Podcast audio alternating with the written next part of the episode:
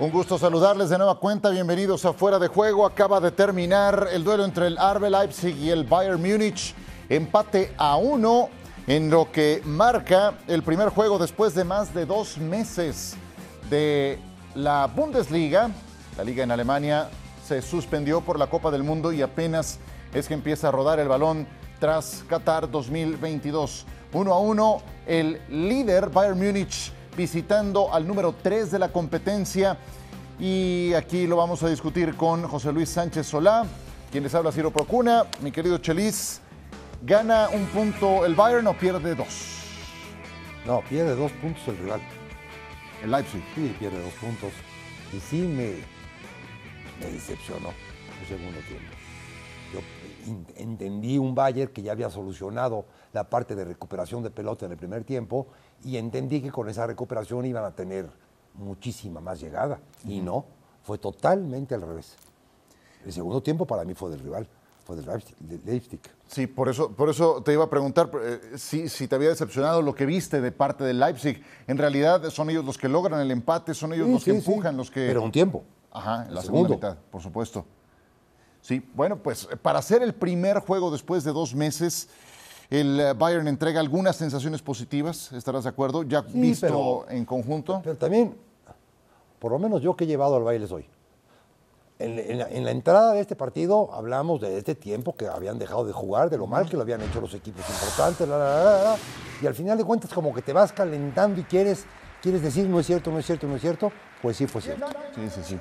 Pues eh, vamos a revisar los principales momentos de este encuentro. La presentación de Jan Sommer apenas un día después de que había sido firmado por el Bayern Múnich. Bombazo que se iba al poste. Era Serge Gnabry el que probaba fortuna. Y avisaban, avisaba el Bayern que iba, que iba a tomar el mando del equipo en dos llegadas, esta y otra, en todo el primer tiempo del rival. Y, nada más, bueno, el este, autogol, este gol anulado, bien anulado. Sí, antes vimos a Dani Olmo sacar un disparo bastante desviado para la causa del Arbe Leipzig. Aquí le anulaban el gol a León Goretzka. Él no es el que está adelantado. Es Matix de Ligt abajo en su pantalla, el que aparece apenas por unos centímetros en fuera de juego. Y este es el primer gol que anotaba Chopo Mouting al minuto 37. Sí, le gana muy bien el frente a lateral y pensamos que ahí se abría, pensé que ahí se abría el ostión. Y no, no, no se abría. Qué estupenda definición de Chopo Moting. Además hay que ubicar, vas corriendo a máxima velocidad, te va saliendo el guardameta, cierra segundo poste y simplemente pone la parte interna para anotar. Así se generaba el gol del empate. Apenas arrancaba el segundo tiempo, Marcel Hastenberg lograba el 1 a 1. Y después, algunas llegadas. ¿Recentró? ¿Recentró o remató a gol? Yo creo que remató a gol y aquí esta tarjeta de amonestación pedían algo más. Si era algo más, no importa, para mí no importa la distancia que tenía hacia el portero, era que se iba a topar junto al portero. I- iba a avanzar esos 15, esos 15 metros e iba a estar en posición de gol. Para mí sí era de.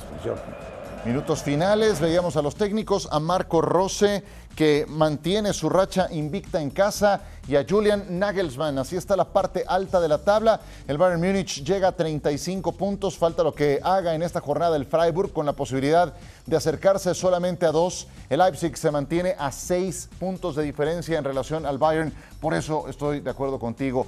Deja de. eh, de ganar ahí un par de puntos el Leipzig por su condición de local para este partido. No vas a tener otra vez al Bayern Múnich, quiero decirle vulnerable por el tiempo que dejó de jugar, dos meses sin disputar un partido oficial, estás en casa, uno contra tres, otra de este tipo no va a tener el Leipzig. Demasiado respeto en el primer tiempo. Para mi manera de ver, dejaron de pasar 45 minutos y en esos 45 minutos le bastó al Bayern como para poner las condiciones y al final de cuentas no, no salir con heridas. Empate a uno entonces en este compromiso. La presentación de Jan Sommer. No deja de ser complicado presentarte a tan poco tiempo de haber llegado a tu nuevo club, más en un equipo que está tan acostumbrado a alguien como Manuel Neuer, a un portero de la talla de Manuel Neuer. ¿Qué te pareció lo de Sommer recién llegado? Que abusa. Que abusa porque es como si tú quieres hablar tan, tan, tan urbano como yo. y no. Él, qui- él quiere jugar el área como la juega Neuer y tres o cuatro veces estuvo a dos de que, se la, ajá. de que se la chisparan. Eh, No, no, cada quien en su estilo. Y él quiso copiar un estilo que no le pertenece. Y, y aquí, ¿qué es lo que corresponde? Que el Bayern Juega su Múnich estilo. Que le diga al maestro, si no eres tan trucho con las piernas como lo era Neuer, juega lo tuyo, por eso te trajimos. No porque, se- no porque eres una maravilla con los pies. Sommer es un gran atajador. Sí, de hecho, tiene el índice más alto de toda la Bundesliga de disparos con peligro, disparos a puerta atajados. Entonces, ¿se tiene que adaptar el equipo a Sommer o Sommer al equipo? Yo creo que tiene que ir de a pocas, pero ya pisar el balón, fintar, quitarte al enemigo. Muchos de los ataques, o los ataques desde atrás, empiezan con el portero en este equipo de Bayern. Sí. ¿no? Hoy, hoy a la mitad, vamos a irnos a la mitad de lo que empieza, porque se metió en muchos problemas. Sí, y no es poca cosa, ¿eh? Eh, Estamos viendo los goles, ahora, ahora los comentamos, pero no es poca cosa. y Quisiera nada más agotar el tema de- del guardameta porque eh, se fracturó una pierna, Manuel Neuer, Sí. practicando esquí. Sí. Está fuera por toda la temporada. Entonces, ¿será este guardameta con el que esperes cerrar la temporada? La Bundesliga, la Champions, lo que tenga que enfrentar el conjunto del Bayern. Yo digo que esta oportunidad, el, el más eh, que la quiere es ese portero. Y va a entender, cuando le pasen esas repeticiones, va a entender las metidas de pata que se estaba echando. Más allá de perder los puntos. No, es el, el cómo tu equipo lo vas a perjudicar por esto que no estás, que quieres hacer y no estás haciéndolo bien. Entonces, si sabes hacer sándwich, haz sándwich, no te metas a las paellas. Quiso hacer paella. Sí, y, y se le estaba... Y se le, estaba, y se le quemó el arroz varias Se le veces. quemó el arroz, efectivamente. Buen punto. Ahora, ¿qué te gustó del Bayern? Si, si hay temas por atender, en el caso concreto del guardameta de Jan Sommer, por lo que ya has detallado de, de manera puntual, ¿qué te gustó del Bayern en este La primer- manera, la este manera en que presionan, la manera en que recuperan la pelota, es, es importante el concepto. No es que lleguen, es que ya están. La primera línea en causa para que la segunda línea, que ya está encima del receptor, pueda quitar esa pelota y vuelvan a tener otra jugada de gol. Eso es, eso es muy importante. Ese juego de conjunto a la defensiva, que es ahí donde se tienen que fincar la recuperación de los equipos, no en lo ofensivo, porque si no la recuperas, ¿a qué horas la metes? Claro. Y ellos la recuperaron. Eso me gustó mucho del Bayern. Otra cosa eh, que te pregunto, porque finalmente el Bayern Múnich, muchos de sus éxitos de los últimos tiempos han estado de la mano de alguien como Robert Lewandowski. Lewandowski no está más en esta temporada. Eh, empezaron sin eje de ataque la campaña. Empezaron jugando con cuatro atacantes, pero no con un centro delantero. Sí. Después Nagelsmann mueve sus piezas, utiliza Chopo Moting, llegó con seis goles a este partido y hoy vuelve a anotar. El que tu eje de ataque se vuelva a manifestar de esta manera, ¿qué te parece este futbolista? No está al nivel, evidentemente, de Robert Lewandowski, pero como alguien que tiene que cumplir con las funciones, ¿crees que va a dar el ancho? Sí, porque llevan 49 goles y eso te indica que no es el jugador, es el sistema el que mete los goles. Lo- Lo que juega, de la, la movilidad, el cómo hacen dos contra uno por fuera constantemente para que metas 49 goles. ¿Cuántos, cuántos llevarían con Lewandowski? ¿Te, te gusta, ¿Te gusta 56, 54? Sí, un poquito más. Bueno. No, sí. Ya está. Llevas 49, es el que más, el que más has metido. Y al que menos le han metido. Solamente le han metido 13. Sí, y es que alguien que anda muy bien, lo habrás visto, es Dayot Upamecano. Sí. Qué nivel de jugador. Además, tú lo ves físicamente, y es un ropero, es un tipo fortísimo, y no te imaginas la velocidad que tiene. Y además para correr con, con buen sentido, o sea, si- entiende su labor de marca y utiliza además esa gran velocidad para cerrar, para cerrar Pero, los pero, huecos. pero hoy el rival, el rival no hizo, no hizo jugadas que pudiesen verlo eh, visto mal a este central, Ajá. que podrá tener mucha velocidad.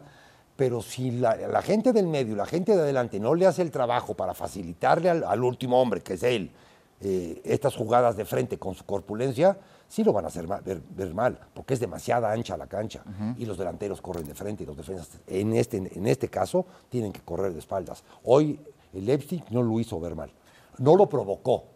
Entiendo. Te hago una pregunta más eh, que tiene que ver con el Bayern Múnich. Eh, hemos visto a Julian Nagelsmann con un sistema demasiado arriesgado en otros, en otros episodios. Ya decíamos al inicio de la temporada jugar con cuatro atacantes, cosa que se ve complicada, claro, haciendo labor defensiva, etcétera. Pero en otros episodios jugando con tres en el fondo, con laterales volantes que son auténticamente atacantes, con un solo recuperador y, y pura gente ofensiva.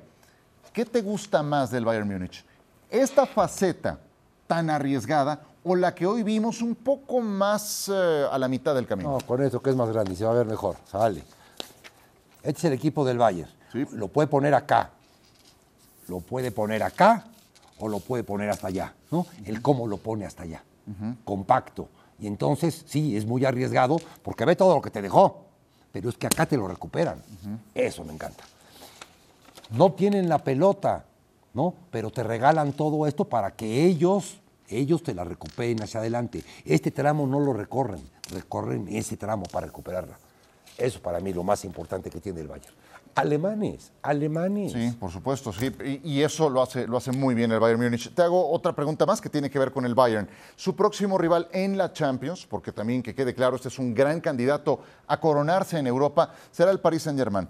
Ya vimos al Paris Saint-Germain que entró en acción antes que el Bayern, con dos derrotas consecutivas en el torneo de liga, sin enfrentar una oposición tan ruda en su torneo de liga. Y les falta poco menos de un mes para encontrarse en Europa. ¿Quién tiene un techo más alto para esa fecha? El, el- el- París, pero no va a llegar. No va a llegar a su techo. No va a llegar a ese no, techo. No va a llegar a su techo. Pero, y me dices Porque eso por sus cracks, por. Es que sus cracks son adelante. Pero al final de cuentas, este equipo en su, en, en su, en, su, en su esquema, en sus funciones, es compacto. Y cuando ataquen al París le van a hacer mucho daño. Y entonces vamos a depender, o van a depender, de lo que hagan los tres cracks. Sí. Y la pelota que ahora les va a llegar contra estas presiones que vimos hoy. ¿O tú te imaginas un Bayern aguantando en el último tercio? No, no, no, no. No, para nada. en el segundo y en el tercer tercio. Y ya en el segundo le cuelga. Y entonces ya no hablemos de tercios, hablemos de cuartos. En el tercer cuarto y en el cuarto cuarto, haciendo la presión al, al país. Sí, y debo decirte que después de ver al Paris Saint-Germain, vaya, Messi poco a poco va tomando su nivel, pero tuvo un buen primer partido después de que regresó. Mbappé eh, tiene ese, ese juega a tope todos los partidos y el que anda muy alejado de su nivel es Neymar. Muy, pero muy lejos de su nivel. Y yo no sé si ahora que se asoma el mes de febrero, Es que, es que yo te iba a decir eso. Sigue. sí, que es cuando cumple años, ¿Y qué más pasa? que es cuando hay carnaval. Y es su cabeza no es está en, no está en pierde, París. Es cuando se No está extravía. en París. Y sus cuates le organizan carnaval en, Pa- en París. Ya está. Bueno, eh, es que eso también secunda lo que decías de que no crees que vayan a llegar a su tope, ¿no? Tienen a Marco Berratti lesionado, etcétera, etcétera. Digo, nos estamos yendo. Y el técnico fuera- tampoco tiene experiencia en Champions. Es buen técnico en la Liga Francesa, muy buen técnico. Pero para jugar contra los grandes y más el, el sorteo, que obviamente ni en la Copa de España ni en este hubo bolas calientes. Eh, ahora hablaremos de- del sorteo en la, en la Copa de España. Pero bueno, por lo pronto es eh, la primera piedra de toque para el Bayern Múnich después de dos meses de parar actividades, de que se dio un montón de jugadores para eh, representar a sus selecciones en la Copa del Mundo. ¿Se te queda algo en el tintero de lo que vimos hace apenas unos instantes? No, que este, este Bayern va a ir aumentando, aumentando, aumentando y va a llegar a tope a ese partido. Sí, y sí. la Liga, pues no, no creen en el trofeo ahorita, ¿no? Pero ya, ya que ya que la primera vez eh, grande ya la vayan poniendo. Vayan. Ya la vayan vayan- grabando. Bueno, el FC lo pueden ir Bueno. grabando. FC y después Para no tienen para ir, para ir eh, sumando un poco más. Pues así queda entonces este partido 1 a 1 entre el Arbe Leipzig y el conjunto del Bayern Múnich con pinceladas interesantes, importantes de buen fútbol en este arranque. Vamos ahora a lo que dejó el sorteo de la Copa del Rey. Y es que pasaron los eh, principales equipos, salvo por ahí, por ejemplo, el Betis, que, que semanita la del Betis. Valencia contra Athletic Club de Bilbao. Es eh, uno de los encuentros que quedó emparejado para esta ronda. Osasuna contra Sevilla, ¿cómo lo ves? Y Sevilla tiene el gran problema que el técnico no armó el equipo. El técnico es muy intenso. Los jugadores ya no soportan al técnico. Entonces, algo tenían que ser, porque es demasiado intenso ese Sí, señor. sí. Es Eso muy es- intenso. Y él no los trajo. Cuando él los trae, pues ya saben la intensidad, ya saben con qué van a estar. Pero de repente le cambian el técnico este, no levanta ese equipo. Imagínate, No levanta. Ya, ya los, ya les llenó, ya les colmó el plato No, y eso no, que se paró el torneo por el Mundial y que, y que va llegando finalmente San Paoli. Barcelona contra Real Sociedad, hablaremos de ese partido en un instante porque es de lo más bravo que le pudo tocar al Fútbol Club Barcelona, pero ninguna confrontación más apasionante, más intensa, más pareja como este Real Madrid contra Atlético de Madrid. La última vez que se enfrentaron en la Copa fueron los colchoneros los que avanzaron. 2014-2015. Sigue siendo a un solo partido y así quedan los encuentros con las probabilidades. Los favoritos en la columna de la derecha. Barcelona, favorito por el 78%, se me hace muy alto. Real Madrid, favorito por 72%. Bueno, es que el Atlético no ha andado en esta temporada. El público pregunta por qué son casa ellos. Por, eh, por sorteo. ¿Ah, por sorteo? Sí. Ah. Osasuna contra Sevilla, favorito el equipo de Osasuna. Valencia es quien tiene también ese, ese rol de favorito en el duelo contra el Athletic Club de Bilbao. A ver, el, el Real Madrid, 72%. A mí se me hace alto ese número, ¿eh? Porque, porque no han dado el Madrid después de la Copa del Bueno, Mundo.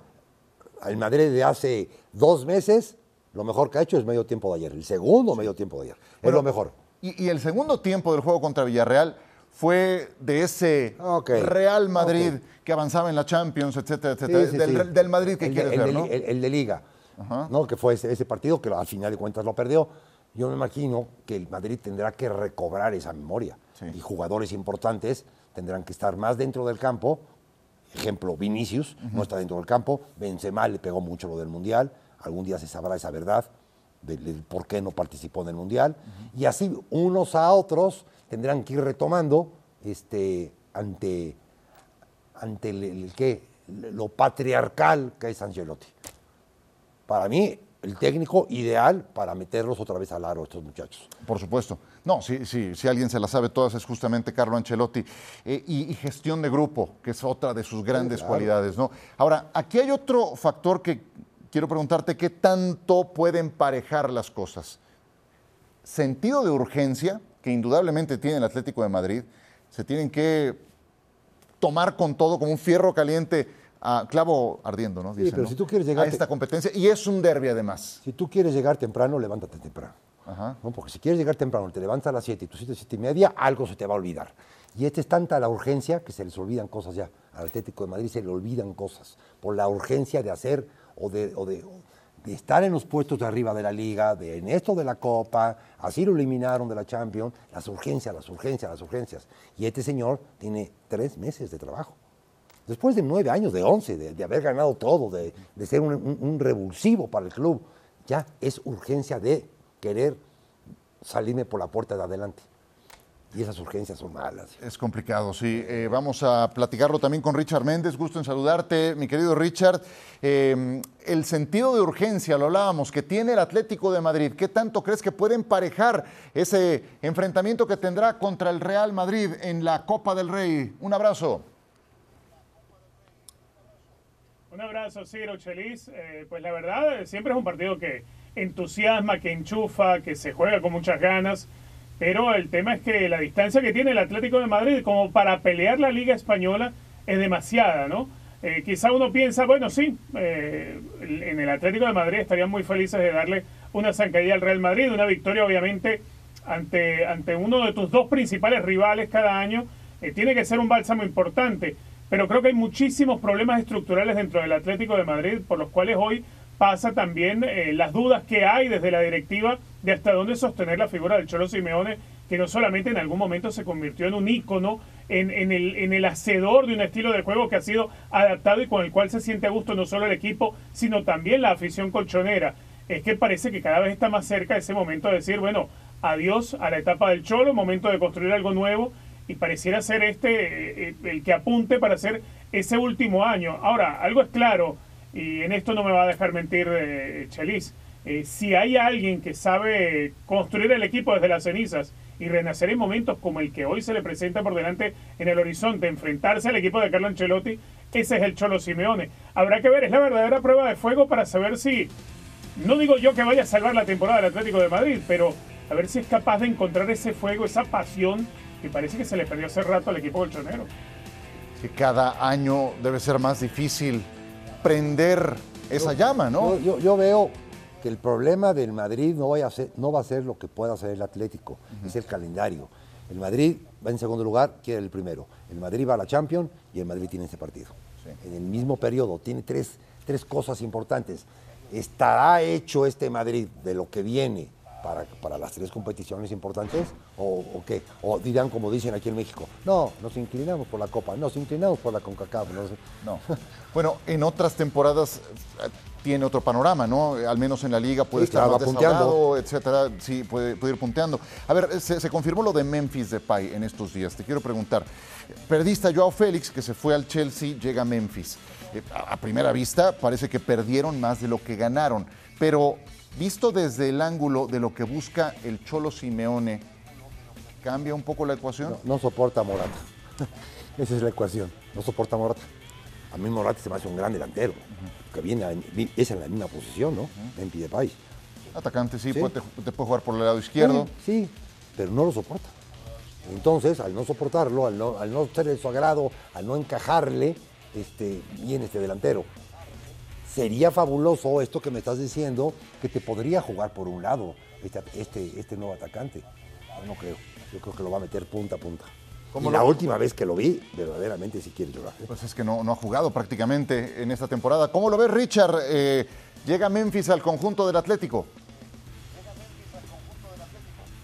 Creo que para, para lo que busca el Cholo Simeone es mejor que lo de John Félix. A ver, eh, Simeone trató que John Félix fuese quizás menos creativo, más sacrificado, más de meter, más de pegar, más de presionar, pero la característica del jugador portugués no es esa y, y creo que anímicamente a él no se le daba en la cancha jugar a lo que pretendía el Cholo Simeone, a lo que juega el Atlético de Madrid y lo que juegan el resto de los que eran sus compañeros en el equipo. Memphis Depay me parece eh, eh, siendo menos habilidoso con la pelota de lo que es John Félix, siendo quizá menos eh, talentoso a la hora de enganchar y de mirar al compañero, si es más intuitivo de por dónde apretar, por dónde presionar y por dónde entrar al área para poder recibir. Creo que, que el Cholo Simeone se da por pago con esta transacción, además que vuelve a hacer esa, e- e- esa negociación con el Barcelona, al cual siempre le saca jugadores en buen precio. Esta vez eh, la negociación ha sido muy favorable para el Atlético de Madrid. Y si bien has perdido a un jugador tan, talentoso como John Félix, eh, definitivamente John Félix nunca aprendió o nunca, nunca se sintió cómodo con lo que pretendía Simeone de él. Eh, creo que, que es una relación ganar-ganar. John Félix va a jugar en una liga donde su fútbol y en un equipo donde su fútbol se va a adaptar mucho más rápido porque tiene las condiciones para eso. Eh, va a pasar rápido la página de lo que fue ese intento de, hacerse un hombre firme dentro del equipo del Cholo Simeone. Y Memphis Depay, en cambio, mm, creo que es un jugador que reúne las características para, para hacer esa, esa versión de lo que quiere el Cholo Simeone. A ver, yo creo que Simeone quiso convertir en John Félix algo muy parecido a lo que es Llorente. Llorente te puede jugar de interior, te puede jugar de extremo, te puede jugar de lateral por derecha y en todas te va a cumplir las facetas que le interesa al Cholo. Apretar, asfixiar en la presión al rival, recuperar, sacrificarse y volver atrás y además cuando tienes la oportunidad de atacar un espacio, ir hacia adelante, eso es lo que es capaz de hacer Llorente. Bueno, creo que Memphis Depay siendo un jugador de mucha vocación ofensiva, se va a adaptar más fácilmente a eso que se busca en los jugadores del Atlético. Tú, ah, bu- buenas tardes. Hablas del hombre, del hombre que necesita o que se va a hacer en, en este nuevo equipo el señor Félix. Sí, se tiene que hacer hombre, porque en el Atlético de Madrid fue un adolescente que adolecía. Total. Siempre, siempre, siempre con sus, con sus pelitos Total. y con su cosa, un adolescente. Cuando el Cholo necesitaba un hombre. Claro, totalmente de acuerdo, Chelis, totalmente de acuerdo. Es el momento para que John Félix decida graduarse. A ver, Ah. eh, ya pasó la pubertad, ya es momento de, de tener licencia de conducir, por decirlo de alguna manera. Pero este es el momento. Toda la razón en la descripción que hace, Chelis. Sí, lo malo para Joao Félix eh, es que en su presentación con el Chelsea le sacaron roja directa. Sí, aparte. sí. Entonces, imagínate de lo que hablamos, pero coincido con lo que dice Richard. Sí creo que para lo que busca el Cholo, siendo Memphis un futbolista no tan talentoso como Joao Félix, creo que puede adaptarse mejor. Ya, Cosas que pasan, ¿no? Del fútbol y de lo que busca en este caso este entrenador. Barcelona contra Real Sociedad. No quiero irme sin escuchar su punto de vista de ustedes, de lo que viene para esta confrontación, porque porque creo que la Real Sociedad le puede plantar cara al Barcelona. ¿Cómo ves? Es el que, el que mejor está jugando después del Barcelona en, la liga, en la Liga Española. Tercer lugar. Y, y- pero este Barcelona, en el momento en que cada día eh, el Gaby famoso y Pedri con Lewandowski y con lo que está haciendo el equipo, teniendo menos responsabilidad defensiva, su línea defensiva que es, es un poquito a la baja, este, se puede llevar el pato al agua. Ante este gran equipo, ¿eh? Claro, sí, sí, sí que lo es. Eh, Richard, con las evidencias que hemos visto, ¿son suficientes para pensar que este Barcelona empieza ya en plano ascendente después de Arabia, después de lo que vimos, hombre, ante un rival bastante pobre que enfrentaron eh, a mitad de semana en la Copa del Rey? ¿Son evidencias suficientes? Yo creo que Barcelona, a ver, dependiendo del rival que se enfrenta, se le, empiezan a ver muchas deficiencias. Barcelona viene de golear al Ceuta, viene de ganarle bien y darle un paseo al Real Madrid, en realidad. Eh, creo que son los dos picos altos que ha tenido Barcelona este regreso y lo mejor para Xavi es que vienen en fechas consecutivas. El tema es que agarra al Real Madrid en, la peor versión, agarra al Ceuta, que es un equipo último de su grupo en la tercera división, o sea, más un equipo de cuarta categoría que de tercera en España.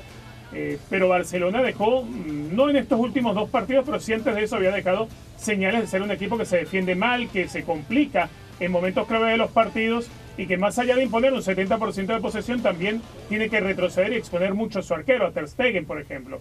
Ahora, mm, dejando de lado lo mal que encontró al Real Madrid y con el cual hizo un festín, y el rival que tuvo en Ceuta, ahora se va a enfrentar a la Real Sociedad. Bueno, la Real Sociedad a mí es uno de los equipos que más me gusta, ya lo de Secheli de los que mejor están jugando en España. Además que en el derby vasco viene de meterle una goleada al Athletic Club.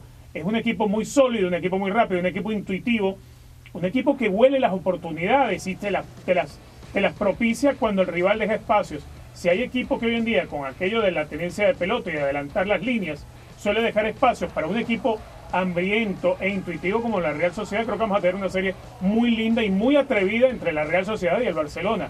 Igualmente creo que Barcelona va a avanzar. Eh, sigo viendo a Barcelona que, que empieza de a poco Xavi a resolver los problemas que había originado, por ejemplo, cuando le tocó enfrentarse al Intercity, aquel partido contra el Atlético de Madrid, donde más allá de ganarlo fue protagonista Ter Stegen y fue protagonista Araujo, al igual que Christensen. Barcelona es un equipo que tiene que empezar a ganar los partidos desde la mitad de la cancha, pero no en la creación, sino también en la recuperación o, en la intención de no dejar gestionar al rival. Allí lo importante de ver insertado en el once titular a Gaby. Creo que por ahí pasan muchas de las claves. Perfecto. Osasuna contra Sevilla, Valencia contra Athletic. Nos hemos eh, concentrado en las otras dos series, pero ¿hay algún tapado, Chelis? Osasuna, Sevilla, Valencia, Athletic, en esos otros dos partidos? No, No. no, no vaya, pues a completa en el cuarto de final. Necesita- Necesitamos ocho equipos. Sí, está bien. Sí, pero no, no, no, no, no. Aquí no va a haber sorpresas. Sí, sí va a haber un ganador Claro. entre, entre el Valencia, entre el Bilbao, entre el Sevilla. Sí va a haber un ganador, ¿no? Y entre los Asuna, nada más. ¿Algún Que, tapado? que- que va, que va a acompañar a la semifinal. Richard. Me cuesta ver que ocurra un accidente como con- para que un Athletic Club, por ejemplo, o un Osasuna o un Valencia puedan dar la campanada. Pero ojo, esto es Copa y hay que recordar que se juega partido único. Eh, si te sale un muy buen partido, por muy disminuido que estés, y por ejemplo al Intercity casi le sale un muy buen partido frente al Barcelona, entonces la historia puede cambiar. Eh, todo dependerá de- del momento en el que les toque a los grandes enfrentar a estos equipos pequeños. Perfecto. Pues eh, Real Madrid contra Atlético, como decías más temprano, Chelis, en donde se enfrenten, Donde sea. hay que verlo. Y en el deporte que sea. y lo tendremos por esta misma pantalla. Ya casi nos vamos en esta emisión de Fuera de Juego. Antes les invitamos a que nos acompañen en esta cartelera del fin de semana. Mañana estaremos de regreso con más en Fuera de Juego. Por ahora nos despedimos. Richard, muchas gracias. Estupenda narración como de costumbre con Barak en el Leipzig contra Bayern Múnich. Aquí está el Sevilla contra Cádiz. Lo tendremos este sábado 2.55 y 11.55. Previo y post en eh, fuera de juego para todos ustedes. Muchas gracias, Chelis. Gracias a ti, Ciro. Que tengan buena tarde. Igualmente, muchísimas gracias. Hasta la Un próxima. abrazo, muchachos. Gracias. Adiós.